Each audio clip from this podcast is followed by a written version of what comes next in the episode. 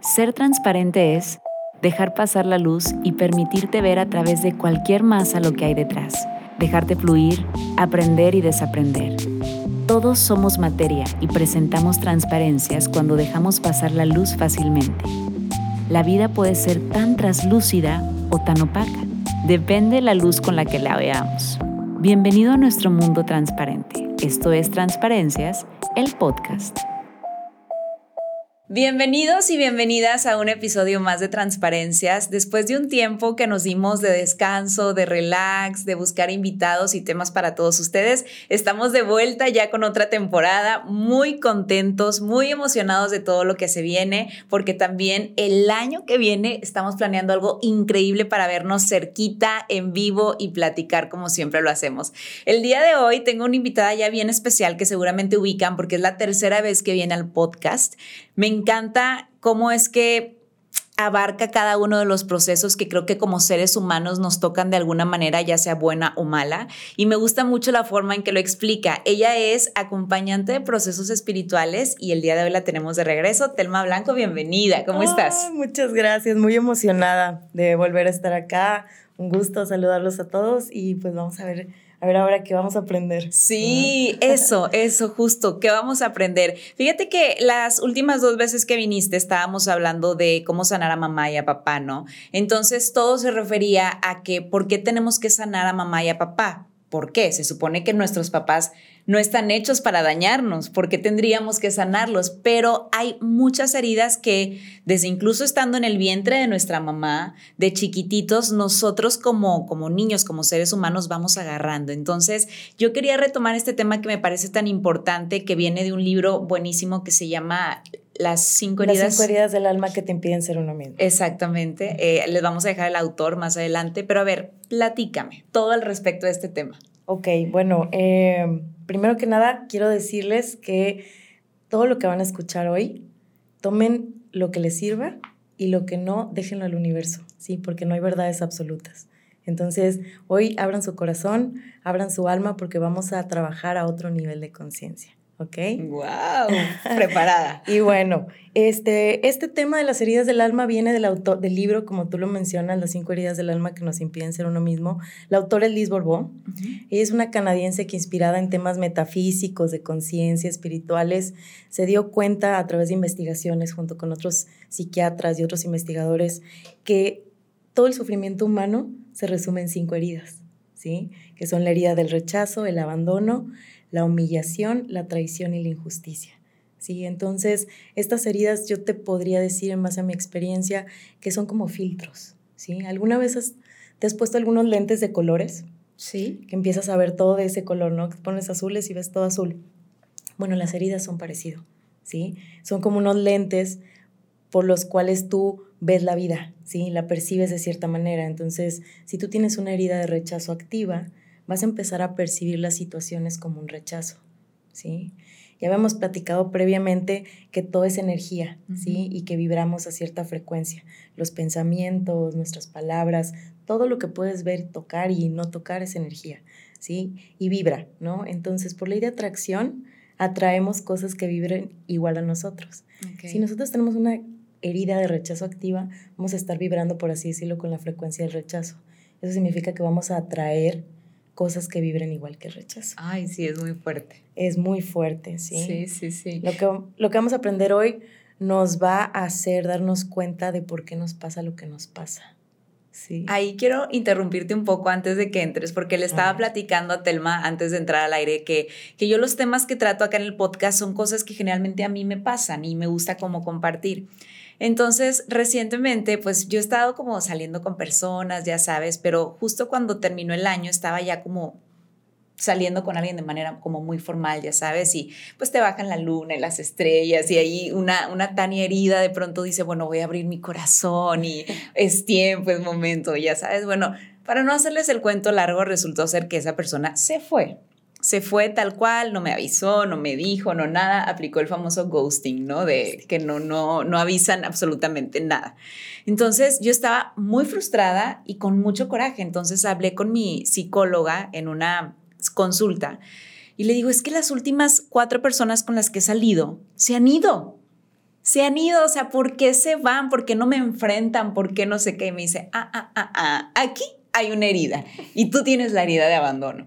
La herida de abandono de cuando tu papá probablemente eh, se separó de tu mamá, se fue y no te avisó, entonces tú es algo que estás arrastrando. Me impactó tanto, o sea, y, y obviamente pues me dio herramientas para seguir adelante, pero es real. Atraes tus heridas. Atraes tus heridas. Qué fuerte. Sí, atraes tus heridas, eso, digo, podemos hablar de ley de atracción, si hablamos de metafísica, si hablamos de leyes universales, podemos hablar de la correspondencia, que es la ley del espejo, ¿sí? ¿Cómo nos damos cuenta que hay algo interno viendo lo externo? Si las personas se van y nos avisan, ¿qué nos quieren decir? Que hay una creencia ahí de cómo estás percibiendo tú al arquetipo masculino, por ejemplo, ¿sí? Entonces, por eso es muy importante, qué bueno que diste el ejemplo, aprender a saber cuáles son nuestras heridas, porque nuestras heridas no nos hacen víctimas. Sí, como tú te diste cuenta, al contrario, te dan el poder de entender por qué pasa lo que nos pasa y desde ahí poder hacer los cambios que necesitamos. Totalmente. Sí. sí. Entonces, más que una víctima, pues es agradecer el recibir esta información que ahora te va a dar esa responsabilidad, esa capacidad de respuesta para poder atender a todo aquello que no te, que, pues que con lo que no estás a gusto, ¿no? En tu vida. Sí, sí, la verdad es que la psicóloga me dio unas herramientas muy bonitas de describir como a todos los, a todas las figuras masculinas que yo creía que me habían hecho daño en mi vida, ¿no? Empezando a lo mejor, no sé, que si mi abuelo, que si mi papá, que si el papá de mi hijo, eh, personas que han pasado por mi vida y, y ha sido un proceso largo. Y justo lo hablaba con una terapeuta, porque yo decía, es que todas las personas en mi vida ya están felices con parejas, el papá de mi hijo ya tiene novia y está feliz. Le digo, qué padre, pero yo, ¿y yo? Y me dice, es que repetir el patrón es la cosa más sencilla del planeta, me decía mi, mi amiga terapeuta. Me dijo, romper ese patrón es lo más difícil y lo más tardado. Y me dijo, y no es un día, no son dos meses, no son seis meses. Me dijo, tú llevas cuatro años y supongo que te falta. Y yo, wow, o sea, qué impacto. Claro. Pero lo estoy tratando. Pues imagínate, o sea, ese tipo de patrones nosotros los vamos aprendiendo de nuestros papás. Aquí, digo, ya retomando el tema, la autora en el libro nos dice, para mi punto de vista, haciendo un paréntesis, yo creo que las heridas ya vienen incluidas en tu plan de alma, ¿sí? Wow. Todos venimos a trabajar herida de, de mínimo, rechazo y abandono todos hemos experimentado lo que es el rechazo y el abandono. A lo mejor de una forma real o a lo mejor de una forma simbólica pero cualquiera que le preguntes te puede describir algún momento donde lo percibieron. ¿sí? Es, es, ahí donde yo puedo entender que todos a nivel colectivo venimos a trabajar esas heridas. ¿sí? Ahora, esas heridas se van activando a través, desde el momento que, de la concepción, por ejemplo, una herida de rechazo puede ser cuando no es un momento oportuno o no estamos esperando a lo mejor al bebé y te enteras de que estás embarazada y la, el primer pensamiento es, no es el mejor momento ¿sí? O el de cuando te dan el sexo del bebé y decías, ay, es que yo quería niño y es niña, ¿sí? Desde ahí ya se percibe un rechazo para el bebé. Wow. Y ya se activa una herida, ¿sí?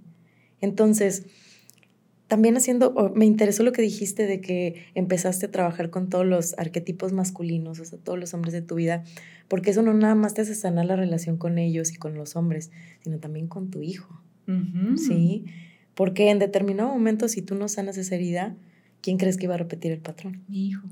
Definitivamente, ¿sí? Y no nada más contigo, sino con él mismo. Exacto. Porque el abandono, las heridas, nos vamos a dar cuenta que no nada más nos hacen, sino que nosotros también nos comportamos así.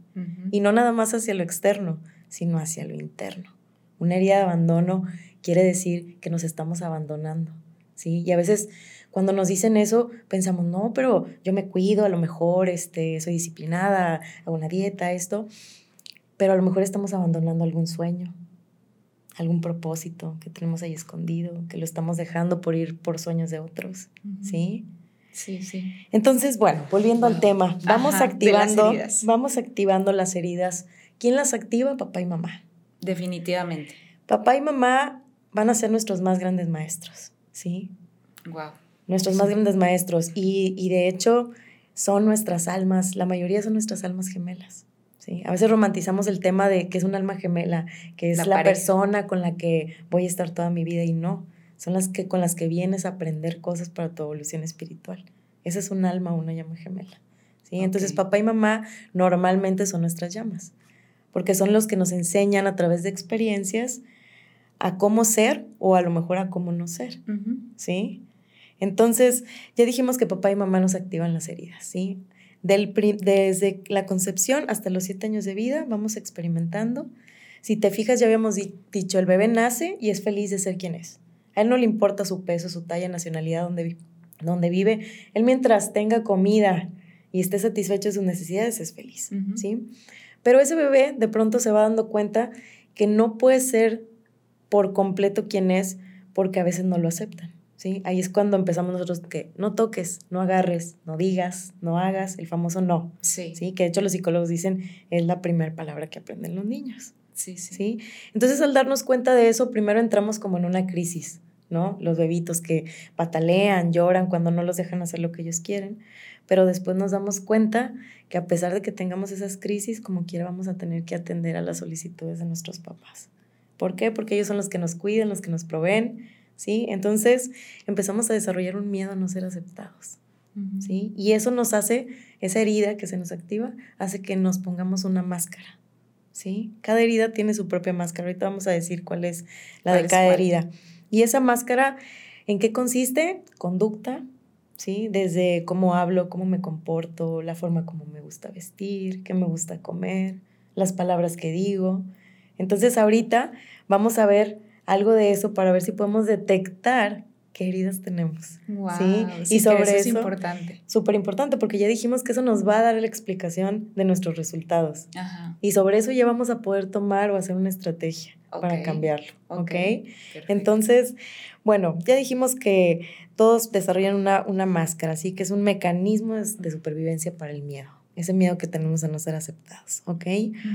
Vamos a, a ver en qué consiste o cuál es el miedo de cada herida y, cuál es su máscara, ¿sí?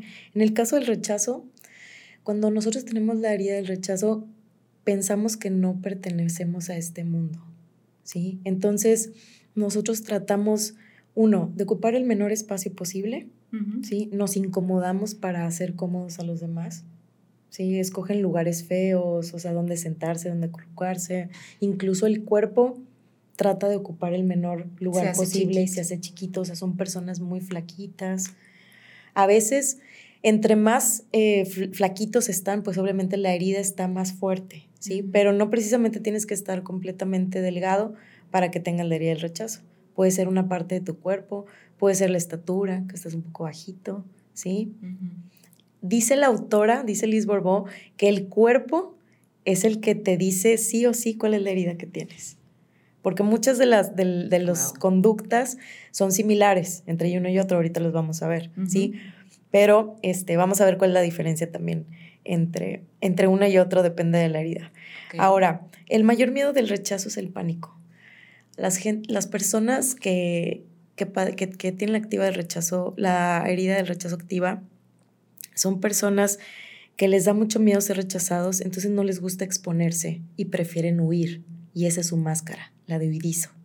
¿Sí? Entonces, en vez de enfrentar, enfrentar una situación, huyen. ¿Ok? Wow. Sí, huyen por miedo, por miedo a no saber qué hacer, por miedo a ser rechazados. Entonces, ahí, si te fijas, entra como hasta una paradoja de que por miedo a que me rechaces, por miedo a que te vayas, me voy yo primero. Wow. Todas las heridas tienen paradojas, ¿eh? O sea, que hacemos lo que no queremos que nos hagan. Ahí hay una correspondencia. Sí, sí, sí. O sea, me, me hace sentido, por ejemplo, mi herida, que es la del abandono, a la herida del rechazo, con la persona que se fue. Sí. O sea, se fue primero. Para no, para no sentirse él. Ajá. No, definitivamente nosotros atraemos también personas que compartan nuestra herida. Sí. Pues sí, porque pues como bien mencionas, todo es vibración, todo es sintonía, entonces lo estás atrayendo. Y si tú trabajas, por ejemplo, la correspondencia, o sea, si quieres ir más profundo y entender qué pasó, lo que él hizo es un mensaje de algo que tú estás haciendo. Entonces yo te diría, ¿dónde tú te estás ghosteando? Wow. ¿Qué estás evadiendo? ¿A qué no le estás poniendo atención? ¿Dónde te estás yendo sin explicaciones? Qué fuerte. Qué fuerte, qué, fuerte. Digo, déjame lo pienso y ahorita sí, sí me acuerdo. Sí, no, esa va a ser tu tarea. Sí. sí. Sí, sí, sí. Y después nos vamos a volver a ver y me platicas. Ok, perfecto. Muy bien, ¿qué más? Bueno, em, Ya dijimos que, la, máscara es el huidizo. Vamos al, abandono. este, aquí, en la herida del abandono, son personas que tienen miedo a la soledad y a quedarse solos. Entonces, ellos aceptan muchas cosas que, a lo mejor no son funcionales para ellos, ¿sí? Aceptan a lo mejor eh, engaños, este, que abusen de ellos, pero con tal de que las personas no se vayan y ellos no quedarse solos. Algo también que hacen en la herida de abandono es que es difícil cerrar ciclos porque para ellos cerrar ciclos es como una muerte y para ellos eso es un abandono también, ¿sí? Entonces hay cositas que dejan como pendientes, ¿sí? Sin concluir. ¿Para qué? Para no sentirse que, está terminando y que se va a quedar solo, ¿sí? Eso, eso también es, es una característica. Otra característica del abandono, a ver, déjame acá tengo el, el acordeón este, Digo, a mí me hace un poco de sentido. Yo soy una persona que me gusta mucho estar sola, pero que me da miedo quedarme sola. Qué ah, ironía, ¿no? Sí, O sea, a mí yo me encanta pasar tiempo sola y tomar un café, ir al cine, comer sin ningún problema, pero pienso a futuro y digo, qué miedo quedarme sola. Disfrutas de tu compañía. Sí, pero a la par tengo miedo de no tener una compañía con quien disfrutar. Ok. Ok, estaría interesante pensar para ti qué significa quedarte sola. O sea, ese, ese miedo, o sea, ¿qué representa esa soledad que te da miedo? Ok. Sí, para ver, para, para profundizar más a cuál es la creencia que te está invadiendo y dando el miedo. El miedo es una programación. Sí, sí, sí. El miedo es, es la ausencia de amor, ¿sí? Y amor es lo eterno. Entonces, o sea, si nos vamos hacia el significado más etimológico, más profundo, amor significa eterno. Entonces, todos somos amor porque todos somos espíritu y, el espíritu es eterno, ¿sí? El, el miedo es, el, es como ese temor a la muerte, ¿sí? Porque es lo opuesto al amor. Si el amor es eterno, el miedo es que se finito, que se termina. Ya. ¿Okay? ¿ok? Entonces, si te fijas, tiene relación con el abandono. Sí. ¿Te fijas? Sí, sí, sí. Mucho miedo a los duelos, pero ahí los duelos son, son el terminar, las pérdidas. Pero hay que entender, por ejemplo, en la herida de abandono, es importante que entiendan que sin muerte no hay nacimiento. O sea, algo tiene que morir para que otra cosa nueva nazca. ¿sí? Y eso también es entender el concepto de abundancia, de que las cosas no se acaban, solamente cambian, maduran, se transforman. ¿Sí? Eso cuando, cuando tú tienes la herida de abandono, el reconocer eso, te ayuda mucho a fluir y a permitir que se cierren ciclos para volver a abrir nuevos. Okay. ¿Sí? Justo estoy en esa etapa de mi vida ahorita. Ajá. Y, y a veces en, en, el tema de abandono, que es, es mi herida. Este, ¿También es tu herida? Sí, es mi herida, definitivamente, abandono e injusticia. Okay. Este, yo percibo que en las relaciones también como como que me gustan mucho también. me gustan y es el, es el, el miedo a que termine, pero también me hace aprender que las personas no son eternas y que a veces nada más vienen a enseñarte ciertas cosas y se, y se van. Sí, definitivamente. Y ya no vibras igual, ¿sí? Entonces, mientras no vibras igual, pues no. Y así hay personas que llegan meses, personas que llegan días, personas que llegan en una plática, ¿sí? Y te enseñan algo y ya. Y eso no quiere decir que no se amen o que simplemente son planes, son contratos que se hacen a nivel de alma. Exacto. Son esos maestritos que van llegando a dejarte algo. Sí, que fue lo que me pasó a mí recientemente. obviamente me dio como ese coraje, ¿sabes? De le abrí las puertas de mi vida, de mi hijo y demás. Pero luego, ya hablando en, en terapia con mi psicóloga, le decía, o sea, me enseñó cosas que no quiero en mi vida. Exacto. O sea, yo no quiero una persona que tenga dudas. Yo no quiero una persona que elija o tu hijo o tú. Yo no quiero una persona que no viva aquí, por ejemplo, cosas, ¿sabes? Entonces te enseñan cosas. Claro, vas evolucionando y ya te haces más selectiva, ya sabes más qué quieres, te vas conociendo más. Yo siento que cada persona que llega a tu vida te enseña más de ti. Sí. Sí, y te hace evolucionar totalmente y empezar a elegir cosas diferentes. Ok. Bueno, bien. Ahora, eso que dijiste es muy importante porque la herida, imagínate, dice Liz Borbó, que es como una herida física, ¿sí? ¿Qué es lo que pasa cuando está una herida abierta y no la sanamos? Se puede, exacto, arde, duele, incluso se puede poner este, peor, se puede este, gangrenar, no sé, ¿sí? Infectar. Infectar, exacto. Este, ¿Y qué pasa si alguien te la toca? Te va a doler, ¿sí? Si tú aprendes a sanar tu herida, a lo mejor queda una cicatriz, pero si alguien te toca, ya no te duele. ¿Sí? Porque empiezas a entender que la gente no te hace, porque no nada más tú tienes heridas, empiezas a ver que los demás también tienen heridas, ¿sí? Y cuando haces empatía con las heridas de los demás, dejas de tomarte las cosas personales. Exacto. Dices, no es para mí, es, mi, es, es, su herida hablándome. Claro. ¿Sí? Y ahí yo podría decirte otra vez por correspondencia de que, ah, eso quiere decir que a lo mejor a mí me está doliendo mi herida. Y empezamos a hacer ejercicios y cosas para trabajar y equilibrarla. Sí. Algo importante, la herida, mucha gente llega ahí conmigo a trabajar las heridas y quiere deshacerse de la herida. Quiero que me la quites y ya no quiero nunca más volver a experimentarla, pero lo importante es que entiendan que es parte de ti, ¿sí? Que es, para, es una forma en enviarte señales de que hay algo ahí interno que hay que desarrollar para tu evolución. Que hay que trabajar. Hay algo que aprender. Ajá. Entonces, no hay necesidad de, de, retirarla, del todo lo contrario, sino de aceptarla y decir, esto también es parte de mí y me está enviando una señal de que tengo que aprender a integrar algo y soltarlo. ¿Sí? Y la herida siempre va a estar con ustedes como una forma potencial lista para activarse cuando suceda algo para evolucionar. Sí, totalmente. Me explicaba también un, doctor que decía, la herida es como un virus. Supongamos que el virus entra a tu cuerpo y está ahí, un día se activa y te da gripa. Y luego ya empiezas a comer súper bien, tomas medicamentos y se apaga. Y, pero está ahí.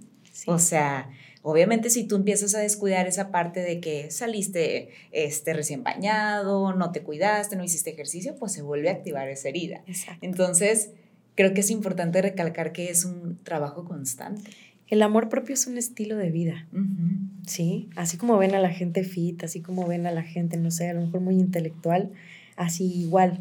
El, el proceso de evolución espiritual consciente, así lo llamo yo, que, que, incluye el amor propio y el autoconocimiento, es un, es un estilo de vida. ¿sí? Son hábitos que se tienen que cambiar. No es, es como el ejercicio. Yo siempre lo comparo con eso. Digo, si tú dejas de hacer ejercicio, ¿qué pasa? Otra vez vuelves a tus hábitos viejos y, y a tener a lo mejor las deficiencias que tenías antes. Si tú sigues con eso y cambias hábitos y todo, pues llevas una vida en armonía. Claro. Ok, Volviendo al tema. Muy bien, volviendo al tema, es que hay mucho que comentar de cada herida. Ya van dos, o sea, era la herida de ya rechazo. rechazo y abandono. ¿sí? Ah, bueno, eh, no dijimos, aquí dijimos que el mayor miedo al abandono era la soledad y la máscara es la de dependencia, ¿sí? Y aquí dependencia puede ser de los dos lados, que dependamos de alguien más o que nos hagamos nosotras que los demás dependan de nosotros, ¿sí? Hago muchas cosas por ti para que me necesites. ¿sí? Para, para que yo no tenga ese miedo a que en algún momento te puedas ir. Entonces me hago necesaria. Ok. ¿Sí? Y luego después pedimos o, no vemos reciprocidad y nos duele. ¿Sí? Pero ahí nos está diciendo que nosotros, una vez más, le estamos pidiendo al otro lo que necesitamos hacer nosotros por nosotros mismos. Wow. ¿Sí? Sí, sí. Entonces es bien fácil. Cuando tengan la herida de abandono, es muy fácil reclamarle al otro que no nos da. ¿Sí? Y ahí lo que tú le reclames al otro, eso es la señal de lo que te tienes que dar a ti misma.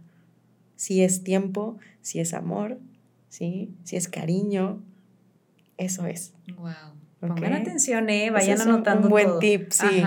Yo creo que van a tener que escuchar varias veces. Sí, sí, sí. Yo los podcasts de ella me los aviento como cinco o seis veces porque cada vez aprendo algo diferente. Sí, tengo amigas que dicen que lo anotan también, que, que anoten lo que decimos. Ok, nos vamos a la humillación. Ahora sí, vámonos rápido. Ok. En la humillación, em, el niño percibió como un abuso, ¿sí? O percibió como que, como que, como que sentían, ay, ¿cómo te diré? Este como pena por él, ¿sí? Como, como vergüenza. Ok. Sí, esa es la palabra, vergüenza. Sintió en algún momento que los papás sentían vergüenza por el niño, ¿ok? Entonces el niño desarrolla una máscara de masoquista y empieza a aceptar que lo maltraten, le gusta el autocastigo. ¿Cómo se autocastiga una persona con, con herida de humillación? A través de las personas que aceptan su vida, que son personas tóxicas, a través de lo que come, ¿sí? Nosotros podemos ver una persona que no se ama, eh, pues obviamente ingresa a su cuerpo cosas que no le hacen, no son saludables, ¿sí? Refrescos, papitas, todos lo hacemos en, en, determinado momento, pero obviamente hay personas que comen nada más eso y su dieta depende de eso. Ahí es un foco de atención donde dices, oye, ¿qué está pasando? ¿Por qué te estás autocastigando hacia tu cuerpo? Si tu cuerpo es tu vehículo, es, es lo que te ayuda a llegar a algún lugar, a, vivir, ¿no? A, vivir la experiencia de vida. Entonces, también aceptan personas que los maltraten, que los humillen, que los hagan sentir mal. La persona que tiene la herida de humillación activa también busca a través de la vestimenta verse de una forma que los demás se burlen de él. ¿Sí? Son personas que su cuerpo es redondeado, ¿sí? Es este, con grasita, cuello ancho, carita redonda. Son personas que también son como el chistosito del salón, ¿sí? Pero, pero esos chistositos que, que son a base de, burlarse de él, ¿sí? O sea, él es como el, bufón, ¿no? De que se burlan de él o le hacen bullying, pero ah, él lo toma como, ah, todos me quieren, soy chistoso. Esa es la herida de humillación también activa. Okay. ¿Cuál es el miedo el mayor miedo en la herida de, humillación, la libertad. ¿Les da miedo la, libertad? La libertad, sí. Porque la libertad está relacionada con la responsabilidad, ¿sí? Entonces, hacerte responsable es tomar, tomar respuesta de todas las acciones, o sea, conocer la causa y el efecto, saber que tú eres la causa de tus efectos, ¿sí? Y eso le da miedo a muchas personas, porque eso quiere decir que ya no puedo ser la víctima de mis papás, de mi pareja, de X persona que no me deja avanzar, no. Ahí ya sé que yo soy yo mismo y eso es ser libre. Wow. Sí. Entonces, este, yo creo que ahí ya hasta ahorita ya, si no nos dimos cuenta de alguna herida de nosotros, ya nos acordamos de dos, tres personas. Ah, sí, totalmente. Yo estoy pensando, yo considero que yo tengo la de, la de abandono y probablemente la de rechazo, pero vamos a ver. Sí, te digo que yo creo que esas las tenemos todos. Bueno, eh, son personas también que no pueden decir que no, no ponen límites, este, ya dijimos que son, que son víctimas. Ahora, en el tema de la injusticia, la injusticia es una evolución de la herida del rechazo, ¿sí? El niño recibe rechazo, trata de ser perfecto, de hacer todo bien, y al darse cuenta que es perfecto y hace todo bien, y aún así no percibe la atención de su papá o de su mamá, entonces ya lo ve como una injusticia. Que por qué si yo hago todo perfecto, porque entonces no me quiero, no me hace caso, no me entiende. ¿Sí? Y ahí entra la herida de injusticia.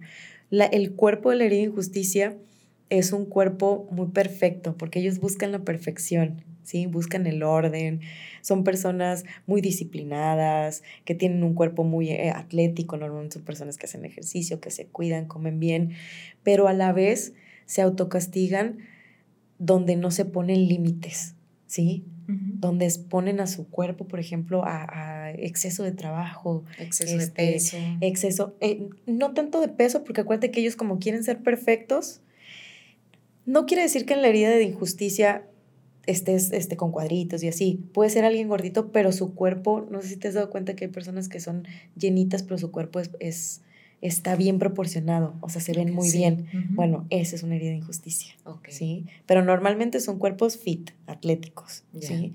Ellos buscan ser perfectos en todo, pero en esa búsqueda se sobrecargan, ¿sí? Se sobrecargan de trabajo. Ahora, su mayor miedo es la frialdad, pero ellos en, su, en, su miedo de frialdad y en su necesidad de ser perfectos y todo, son rígidos. Ya. ¿Sí? Ahí volvemos a la paradoja. O sea, no quiero que seas frío conmigo, pero yo no, no puedo, no, o sea, soy rígido, no te puedo mostrar amor. Esa es su máscara. Qué interesante, Ay, me identifico un poco con eso también. Sí, yo creo, sí, yo creo que sí, sí hay ahí un, una herida. Como te digo, no, no es no es que las tengamos completamente activas, ¿sí? Hay a veces las podemos tener en determinado momento. O sea, sí hay posibilidad de que tengamos un poquito de... Sí, sí, sí. Ya. Sí. Son mensajes las heridas, ¿sí? Son mensajitos de que aquí hay algo que trabajar. Ok. ¿Ya? Ok, ¿qué más? Eh, ¿Ya la traición. todas las heridas? nos falta traición, ya esta es la última. La traición es una evolución de la herida del abandono. Aquí ya está más relacionada al miedo a la mentira y al engaño, ¿sí? Aquí la máscara es la del control. ¿sí? Son personas que quieren controlar todo. ¿Ok? Este, y si te fijas, es evolución del abandono porque en el abandono nosotros nos hacemos necesarios, pero ya al evolucionar a traición nos hacemos necesarios para poder controlar, porque nos da miedo que se salga, que no salga como nosotros las expectativas que tenemos, ¿sí? Y ahí pues yo les diría que hay que fluir. Okay. Hay que fluir con la vida. ¿Sí? Muy bien. ¿Y cómo, cómo podemos identificar estas heridas? O sea, digo, porque yo siento que yo me he ido identificando a través de procesos de mi vida, pero pues no sé si a través de este podcast ustedes están escuchando y algo les esté haciendo sentido o cómo sé, digo, sé que hay gente que dice, yo no tengo heridas. Bueno, te puedes dar cuenta, como te decía, a través de, la, de las conductas, o sea, de cómo nos comportamos. En el caso, de, en el caso del, de la herida de traición, por ejemplo, que es la última que hablamos, este, pues son personas que quieren controlar todo, que siempre creen tener la razón, por lo tanto son contreras. O sea, a veces incluso pueden pensar igual que tú, pero con tal de tener la razón y ganarte, te dan la contra. Ya. ¿Sí? Ahí nos podemos dar cuenta de que hay una herida de traición activa. Sí, ¿alguna vez me dijiste que todos teníamos heridas o no hay personas que no tengan heridas? Todos tenemos heridas. Todos tenemos heridas.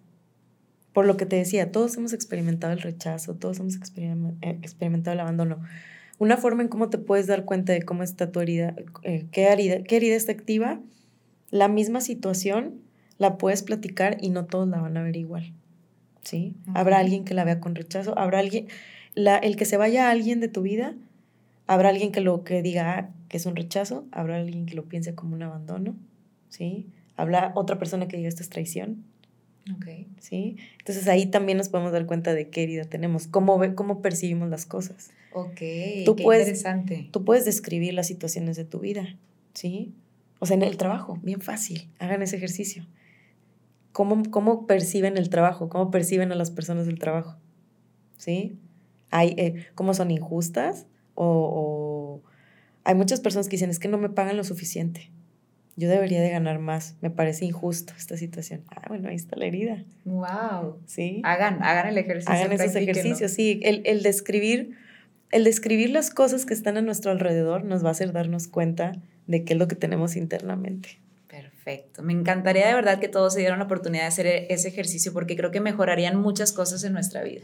Definitivamente. ¿Qué más, Telma? bueno, pues mira, este, ya para no alargarnos, eh, quiero decirles como qué acciones debo de tomar para cuando me doy cuenta que ya, eh, ya reconocí la herida, ¿no? Ahora es importante que sepan lo que les decía ahorita, no nos hace víctimas el reconocer tu herida, te da el poder de saber dónde hay que trabajar, ¿sí? Y háganlo aunque sea por curiosidad, yo siempre les digo eso, por, por curiosidad cambia tus hábitos, cambia la forma en cómo reaccionas, cambia la forma en cómo respondes a las situaciones. ¿Sí? Si hay una persona con la que, a la que percibas, no sé, este, que te rechaza, empieza a ver dónde tú estás rechazando, por ejemplo, ¿sí? O cómo tú recibes a esa persona, cambia la forma de en cómo conversas, las pláticas, los temas. Son tantas cosas en las que pueden hacer cambios, o sea, y ver cómo les funciona. Ok. Hombre, me están cayendo muchos veintes a mí, muchas pedradas también. Pues más que nada es, Einstein decía, a mí me encanta, o bueno, al menos eso dicen, ¿verdad? Que él decía que locura era el que una persona hiciera las mismas cosas y esperara resultados diferentes. Es como un instructivo, como un pastel. Si haces de cierta manera las cosas, te va a dar un resultado. Cámbialo y, y ve qué nuevo tiene para ti la vida. Claro. Sí. La vida es eso, modificaciones, ajustes. Yo les sugiero y siempre les digo que, que no se vayan a través de lo, de lo bueno y lo malo, porque eso es mucho de perspectiva, ¿sí? Sí, es dependiendo cada persona. De dónde viviste, de tus papás, de dónde vienes, este, a dónde fuiste, todo tu contexto, ¿no? Empiecen a hacerlo desde qué les funciona y qué no les funciona. Hace, hace días leí una frase que decía desaprender para aprender. O sea, que estemos como abiertos a desaprender cosas. Obviamente a ti de niña te enseñaron a amarrarte los tenis de una manera, pero hay muchas otras maneras de poder amarrarte esos tenis. Así puede pasar en todas las situaciones. Y otra cosa importante que también es importante que sepan es que habrá cosas que en algún momento de tu vida te resultaron perfectas y eran funcionales, pero nosotros vamos cambiando constantemente, vamos evolucionando, vamos siendo diferentes personas. Entonces a veces esas cosas ya no nos funcionan y no pasa nada si se van. Y eso no quiere decir que se vayan para siempre también. A lo mejor en algún momento vuelven a regresar. Sí, a veces sentimos que las decisiones que tomamos son ya definitivas para siempre, pero no es así. Ustedes pueden seguir haciendo cambios en su vida hasta que llegue el punto donde digan, así me siento a gusto.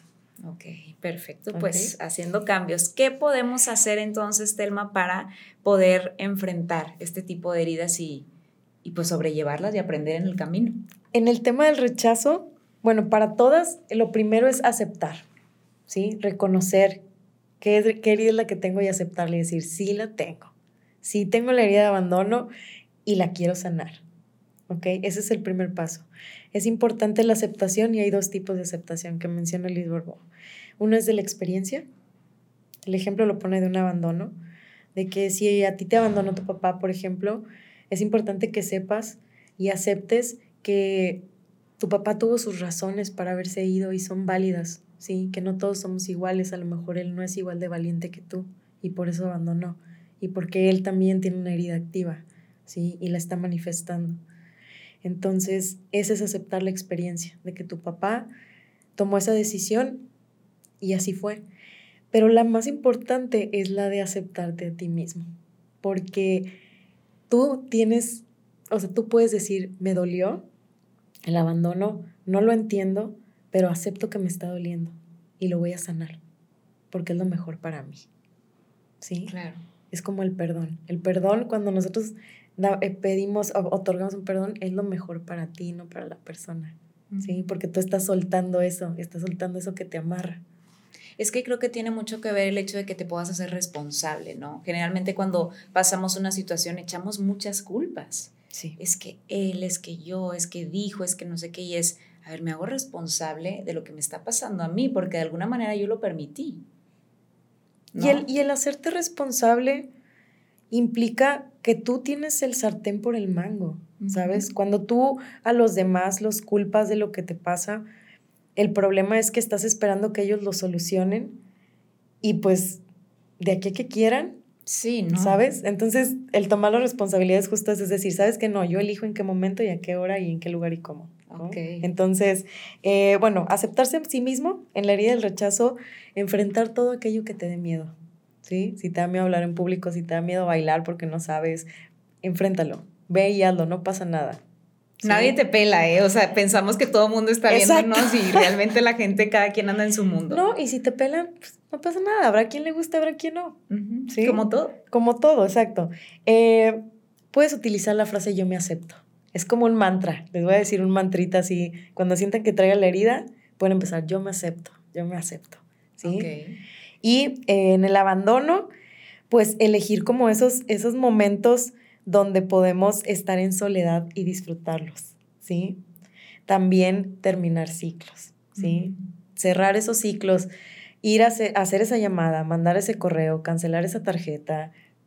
Cualquier ciclo, por más pequeñito que esté ahí pendiente, háganlo. Hacer esa devolución que no hicimos, ese proceso, esos procesos, esos trámites que nos dan flojera, de verdad, háganlos. No saben y, que nos platiquen.